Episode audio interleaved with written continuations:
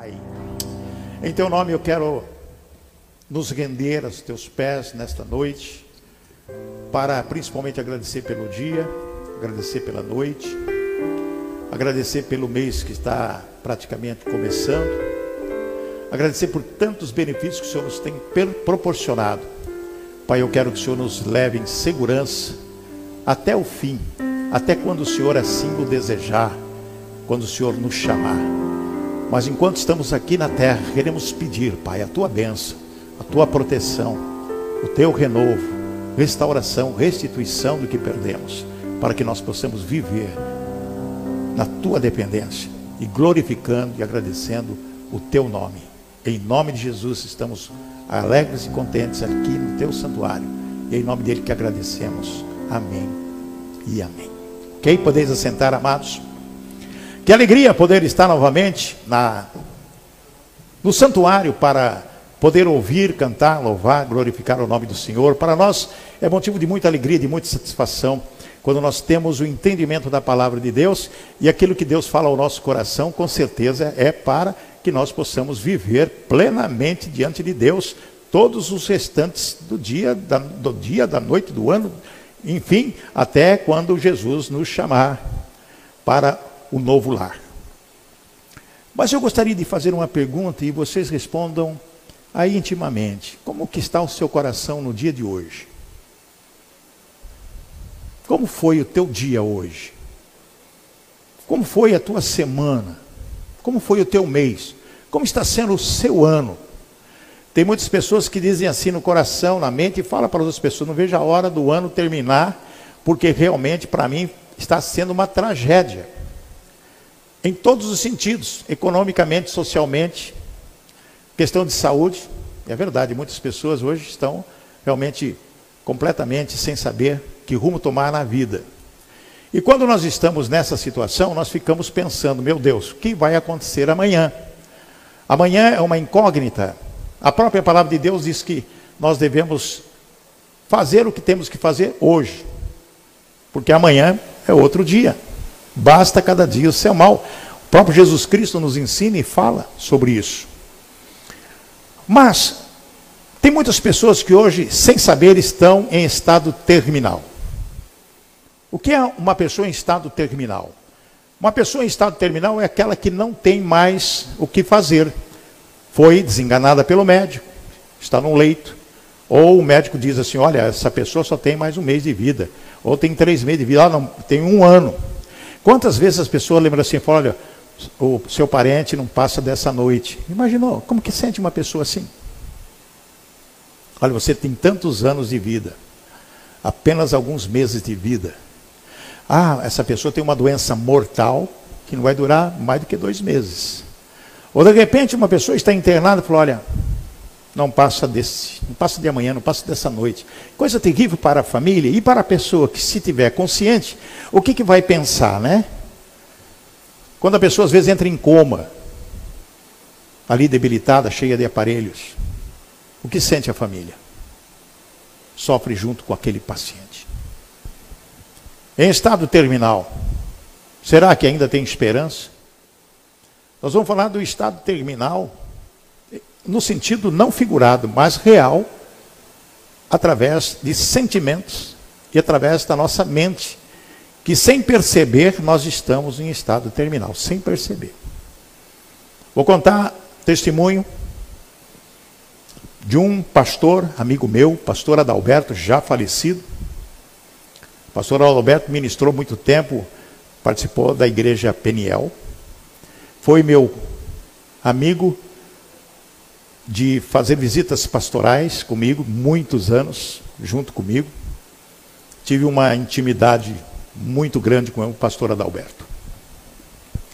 Ele me confidenciou nas nossas andanças de que ele estava em Monte Castelo, Monte Castelo, lá na Itália, na Segunda Guerra Mundial, 1944. Pracinha foi com seus amigos para a Itália lutar na Segunda Guerra Mundial. Pastor Adalberto e aqueles seus amigos foram encurralados em Monte Castelo.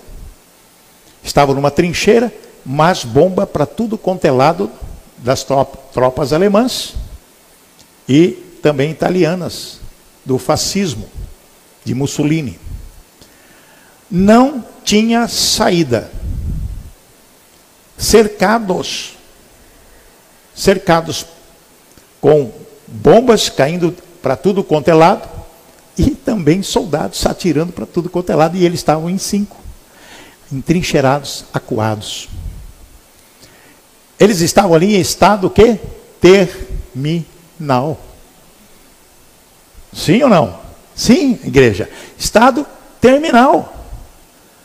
Estado terminal. Nós vamos morrer, não tem outra saída, não tem nada. Mas a segunda parte da nossa frase é: será que ainda tem esperança para eles? Será que tinha esperança para eles?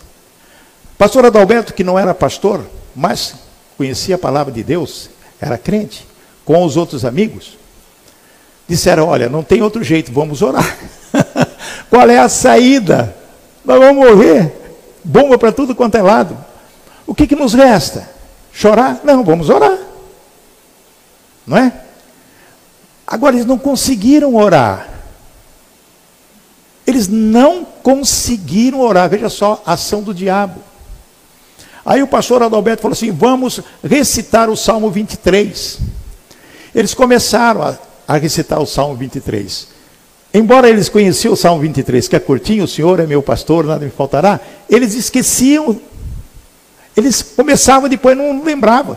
Aí um foi lembrando um trecho, outro lembrava outro trecho, foi falando, foi falando, como se fosse oração. Senhor é meu pastor, nada me faltará, etc. E começaram a falar, começaram a falar, de repente, um helicóptero aparece, como se fosse por encanto, mas com certeza providência de Deus metralhando todos aqueles e resgatou cinco ali com, a, com aquela escadinha e eles foram resgatados. Amém?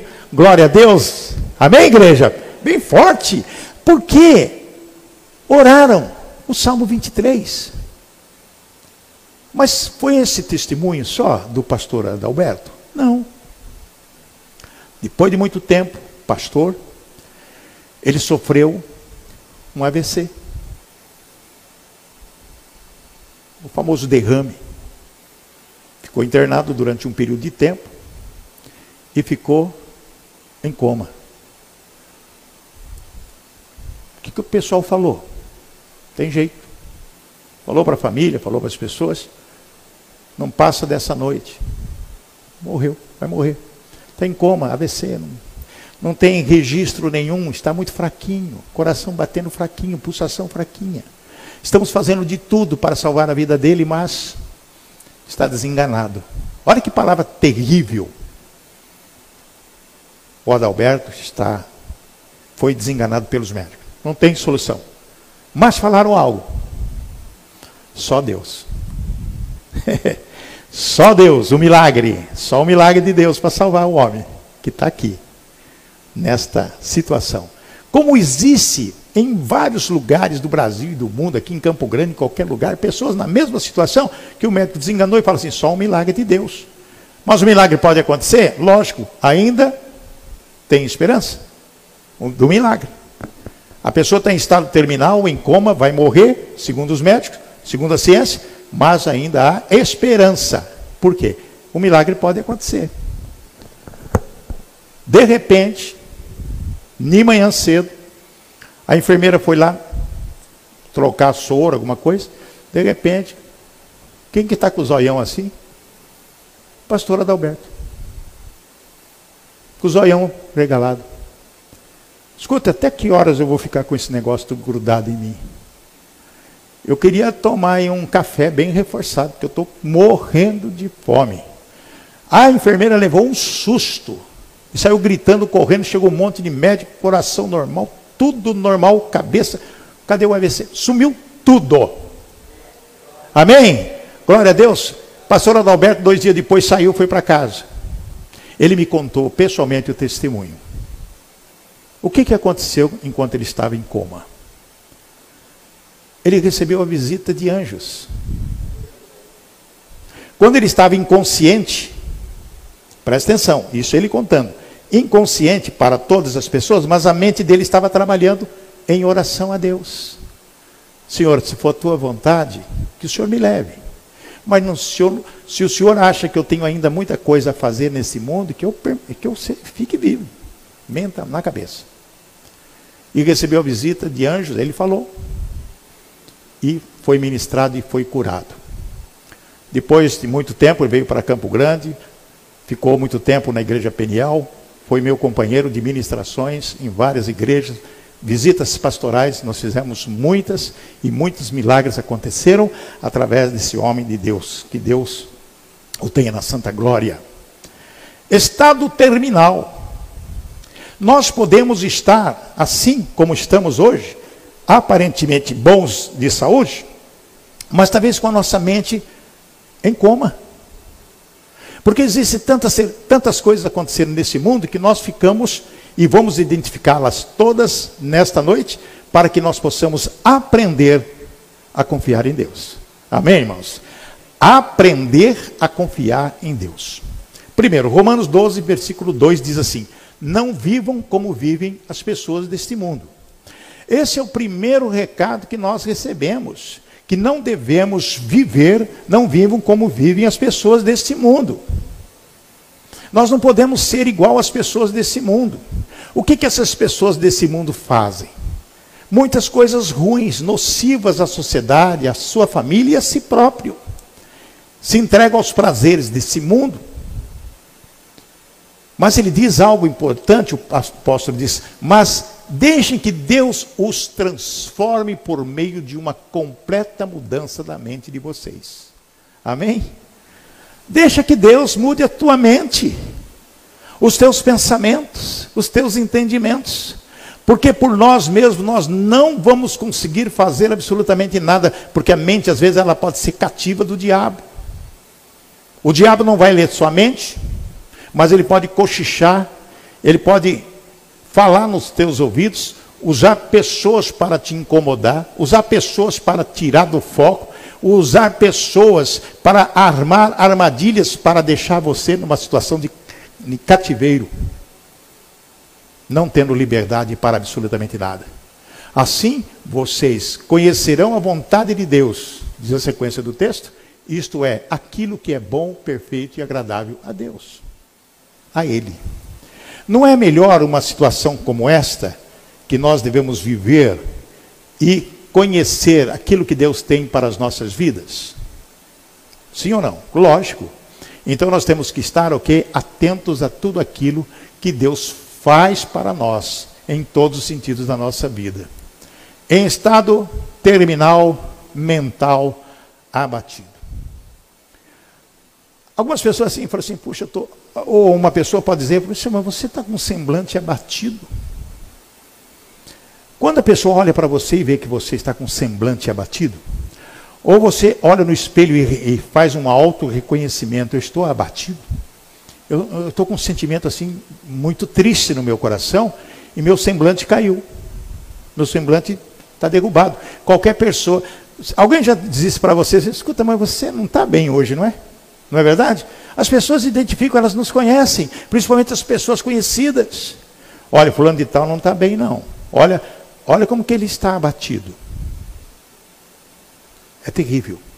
Isso é um estado terminal de comportamento, de mente. Muitas são as causas que podem abater-nos, atingindo as diversas áreas da nossa vida.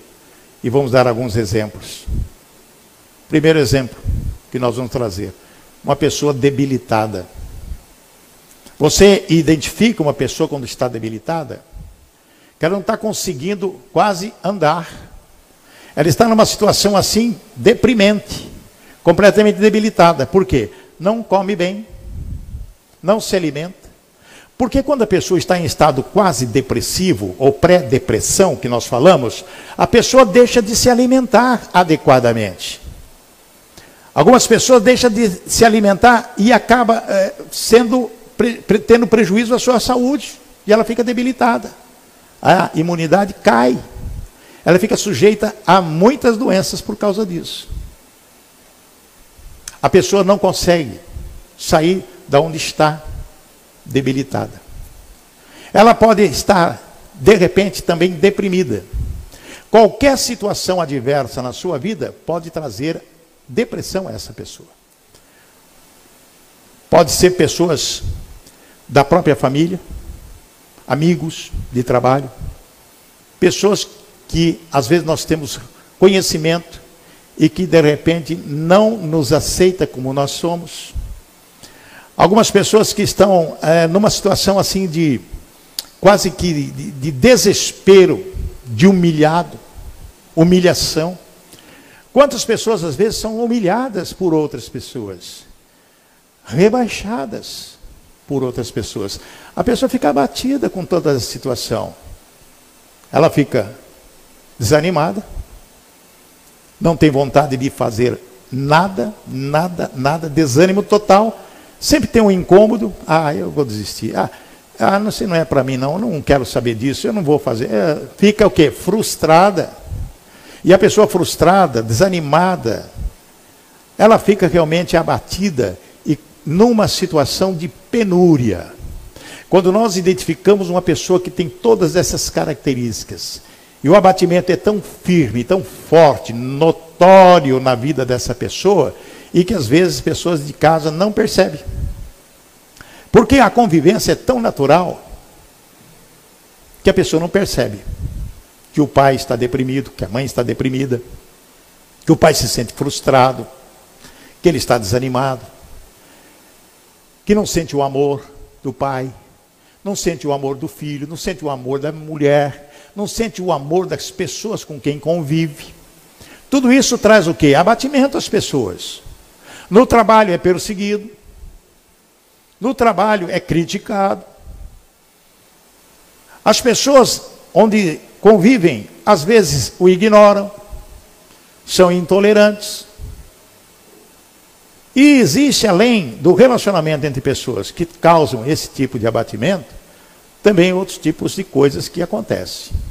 Alguns problemas que as pessoas têm e que afetam e abatem as pessoas. Por exemplo, enfermidade. Falamos agora há pouco a respeito da enfermidade. A enfermidade é algo terrível. Você pode não ter dinheiro, você pode ter dificuldade financeira, mas se você não tiver saúde, a coisa fica ruim. Fica ruim. Então nós temos que buscar na palavra de Deus o quê? O exemplo. Por exemplo, você tem que buscar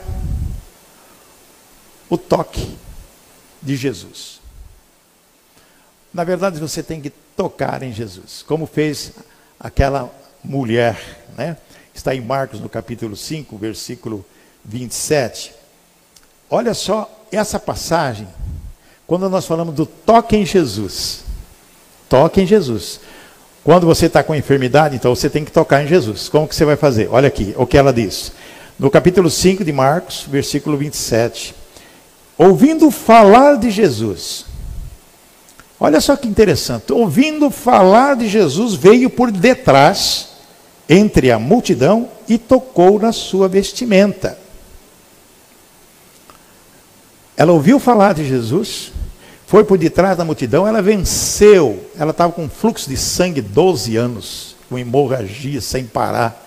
Ela ouviu falar de Jesus, aquele homem que veio da Galiléia, ele cura.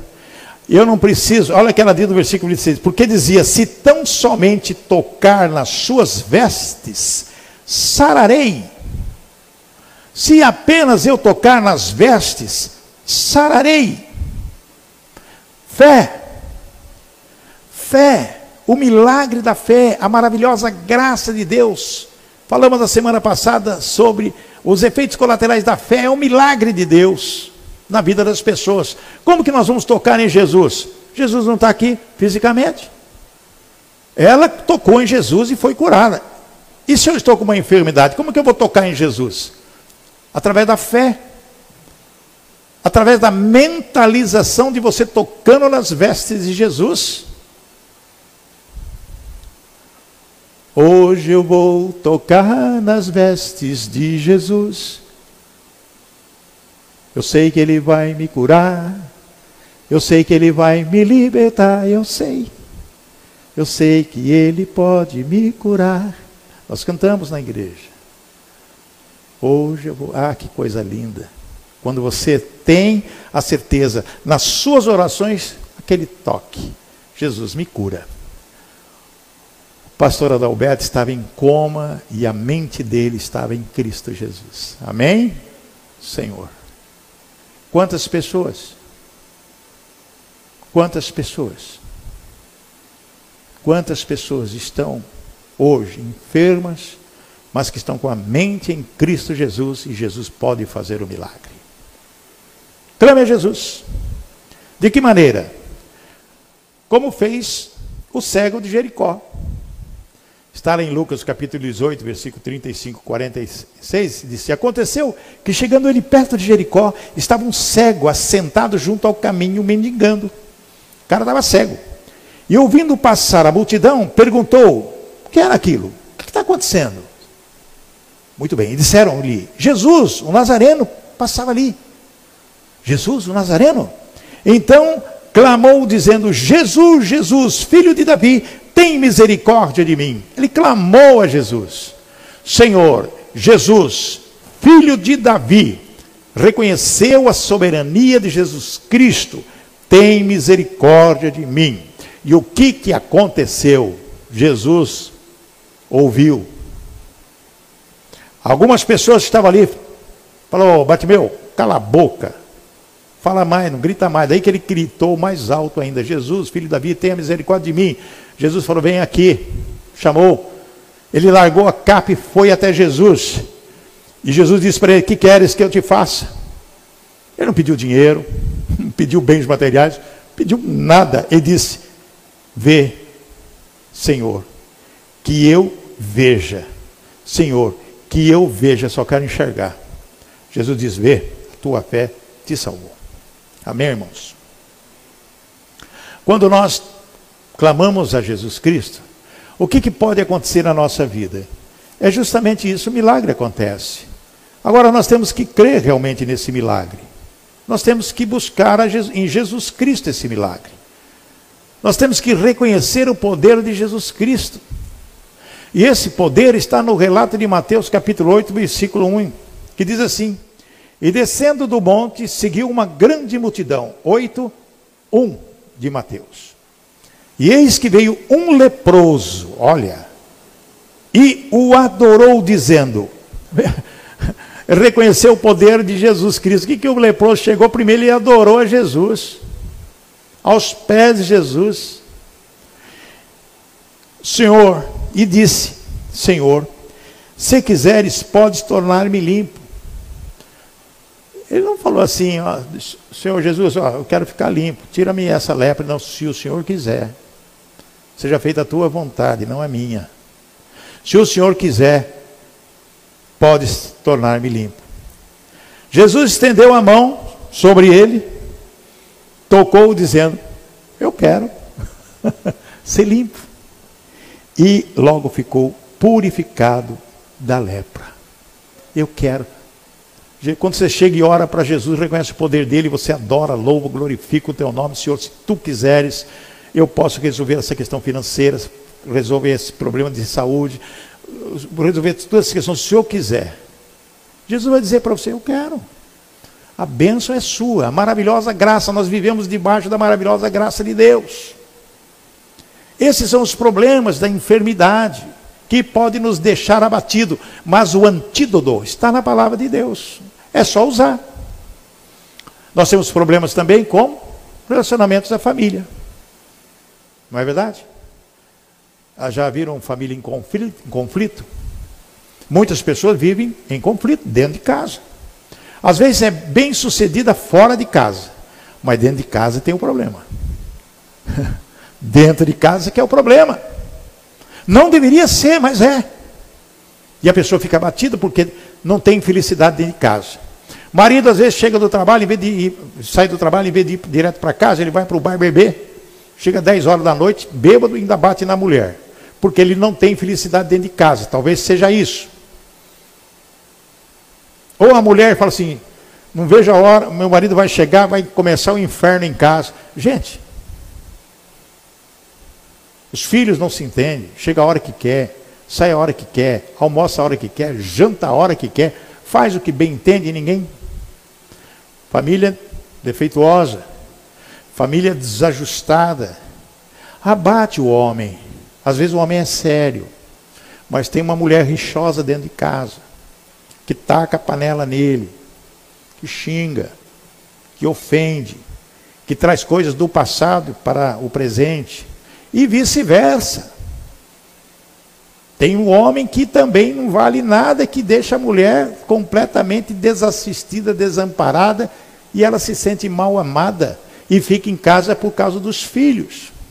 São conflitos familiares que só Jesus para consertar.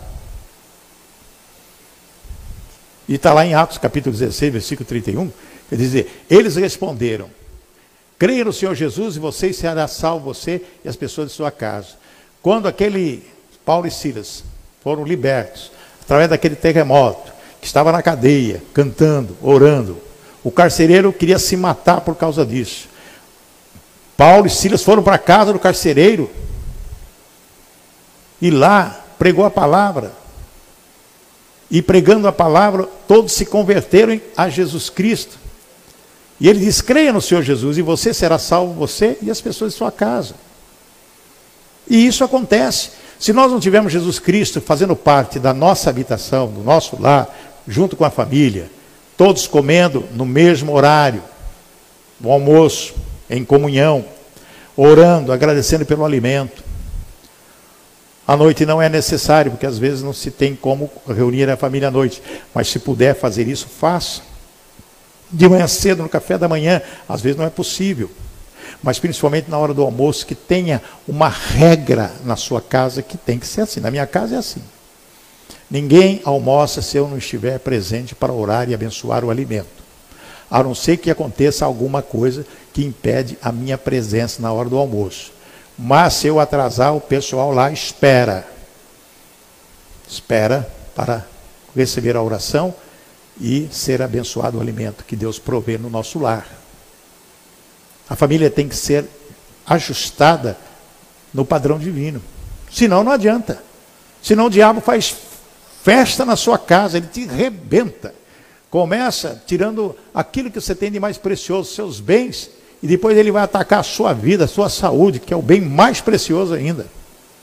E vai destruir a tua casa, a tua família. Às vezes nós ficamos abatidos, problema em enfermidade, problemas na família, mas também em atitudes e decisões erradas que podemos tomar todos os dias da nossa vida. As atitudes que nós temos têm que ser alicerçadas na palavra de Deus. Todas elas. Não existe nada que você faça se não tiver a orientação de Deus. Na verdade, tem que ser assim. Eu vou fazer um negócio, vou orar primeiro. Eu vou tomar uma decisão que eu acho importante, vou orar primeiro. Deus vai ter que trazer paz no meu coração. Como que Deus responde a você? Com paz no seu coração. Quando você ora, você fica lá. Jesus não disse que a gente entra no quarto, em secreto, colocamos a Deus os nossos problemas e Ele em secreto nos responderá? É isso. Traz paz ao nosso coração, eu estou em paz. Então eu vou fazer aquilo que Deus está me orientando a fazer. Mas tem que ser na palavra de Deus. Lucas 19, 8 traz aquela, aquela passagem de Zaqueu. Jesus ia para um caminho. Zaqueu pequenininho queria ver Jesus. Ele era publicano, coletor de impostos. Ele era meio ladrão. Meio não, era ladrão mesmo. era ladrão. Mas ele subiu lá em cima e ficou esperando Jesus lá. Olhando Jesus, porque ele era pequenininho. Jesus andou, parou, olhou, falou: Zaqueu, vou jantar na tua casa. Desce aí, vai preparar a janta lá, meu filho. Jesus foi lá na casa dele.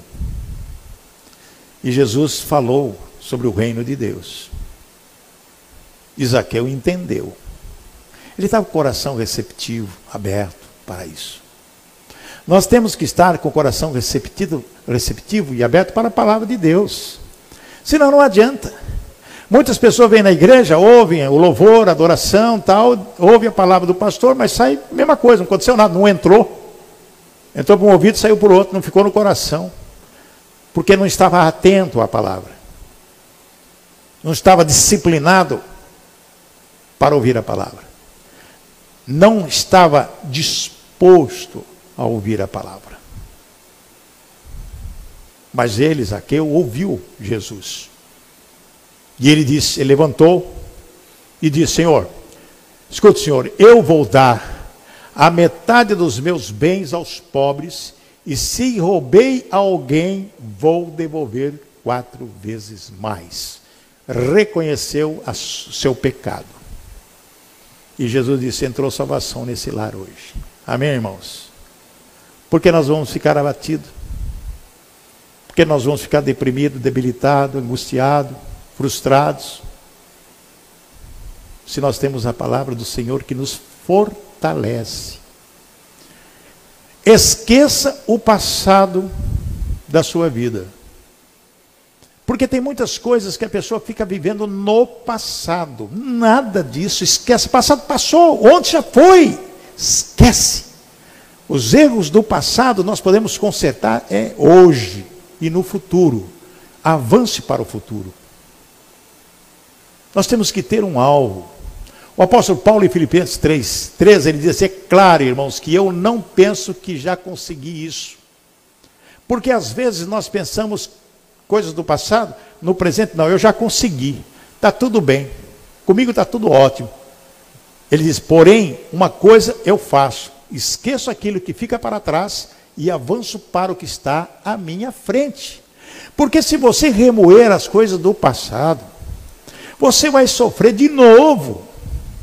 Tem mulher, entre aspas, e homem, entre aspas também, que fica trazendo para o casamento o que aconteceu no tempo que namoravam, tempos passados e trás. Você lembra que você ficou com aquela serigaita? Você me traiu com aquela fulana de tal? Você trai... traz essas coisas do passado para destruir o, o presente. É isso que o diabo faz. Ele não sabe o teu futuro, mas ele sabe o teu passado. Então ele vai trazer o teu passado na tua frente para te incomodar, para te arrebentar. Às vezes você está tranquilo em casa, bem, família bem tranquila, né? Mulher, esposa, filhos. De repente alguém lembra alguma coisa do passado, um erro, um pecado do passado. Já perdoado, já esquecido. Aí volta tudo novamente. Que tragédia. A pessoa fica abatida, fica, fica muito chateada com isso. Quando a mulher está chamando você de meu amor, meu bem, meu querido, tudo maravilha. Quando ela te chama pelo teu nome, o negócio vai mudou. Não é verdade? Meu bem, meu amor, minha querida, meu querido, minha querida. Quando ela fala Maurício, epa, por quê? Mudou. Qual é a pergunta? Qual é o questionamento? Às vezes não é nada sério. Mas às vezes pode ser uma lembrança do passado que vem à tona naquele momento que não é necessário relembrar. E às vezes a pessoa quer esquecer o que aconteceu no passado. Não pode voltar. Na vida do casal, na vida da família, não pode voltar. A pessoa fica abatida também com a questão de finanças. Com certeza, é um dos problemas mais sérios nos dias de hoje.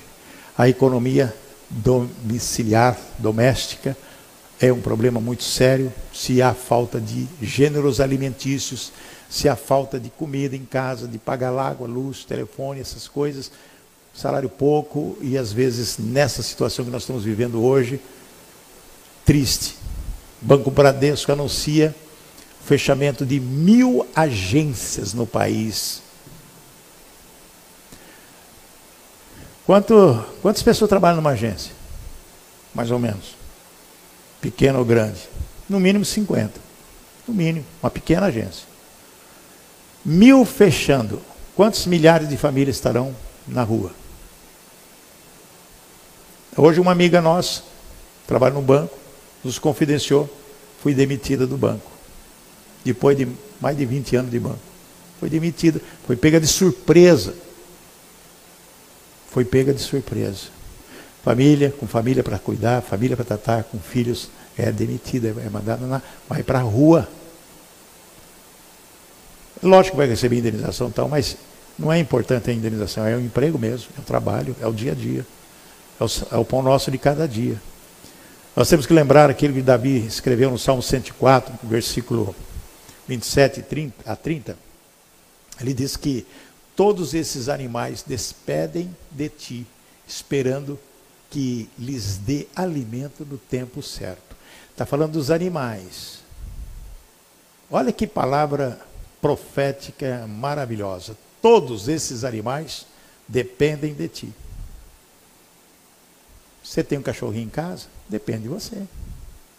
Você tem um gatinho em casa? Depende de você. Quem tem fazenda, tem os boi lá, carneiro, vaca, cabrito. Depende do dono, né? Tu dás a comida a eles e eles comem e ficam o quê? Satisfeitos. Não é verdade?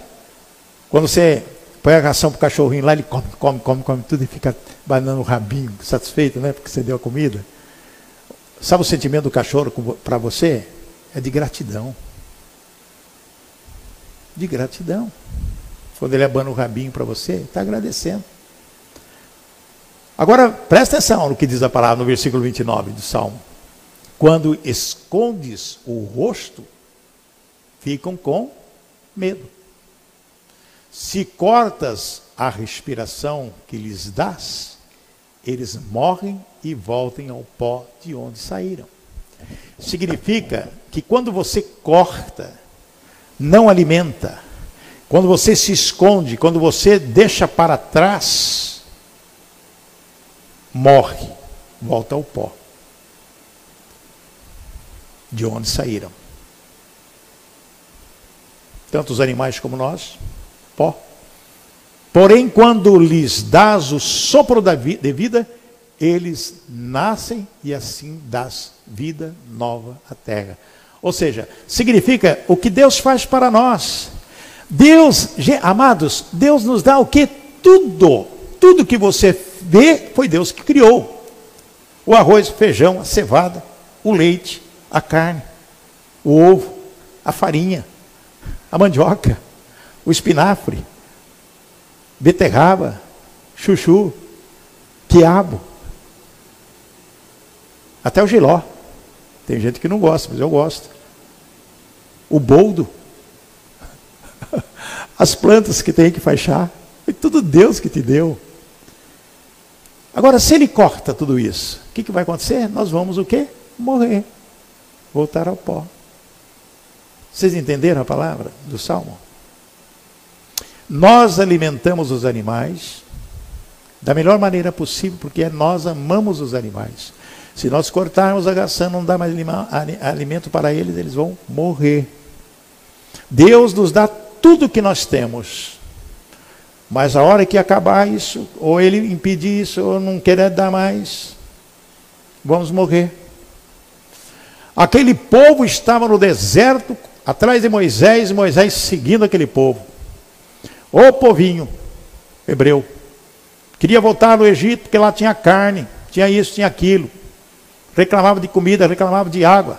Deus deu o que? Água. Deus deu o maná, que tinha todas as estruturas alimentícias, nutricionais importantes, deu tudo para eles no deserto durante 40 anos. A roupa não ficava velha, o sapato não envelhecia também, mas mesmo assim eles reclamavam.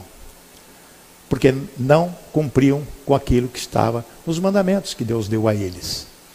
A estrutura emocional também pode nos trazer problemas muito sérios na vida e nos trazer abatimento. De que maneira isso pode acontecer na nossa vida? Nós somos extremamente frágeis. Ninguém pode dizer eu sou o Hulk, eu sou o super-homem, eu sou o grandão. Não, nós somos frágeis. Provérbio 24, 10 diz: Se te mostrares fraco no dia da angústia, é o que a tua força é, é que a tua força é pequena, a tua fé é pequena. Amados, nós somos frágeis, mas em Jesus somos fortes, amém? Nós não podemos mostrar que somos fracos na frente de nada, de nada. Eu tenho Jesus. Com Jesus eu sou o quê? Mais que vencedor. Amém? Glória a Deus. Efeitos que nos abatem. Tem muitos efeitos que nos abatem. Por exemplo, o pecado. Nos abate.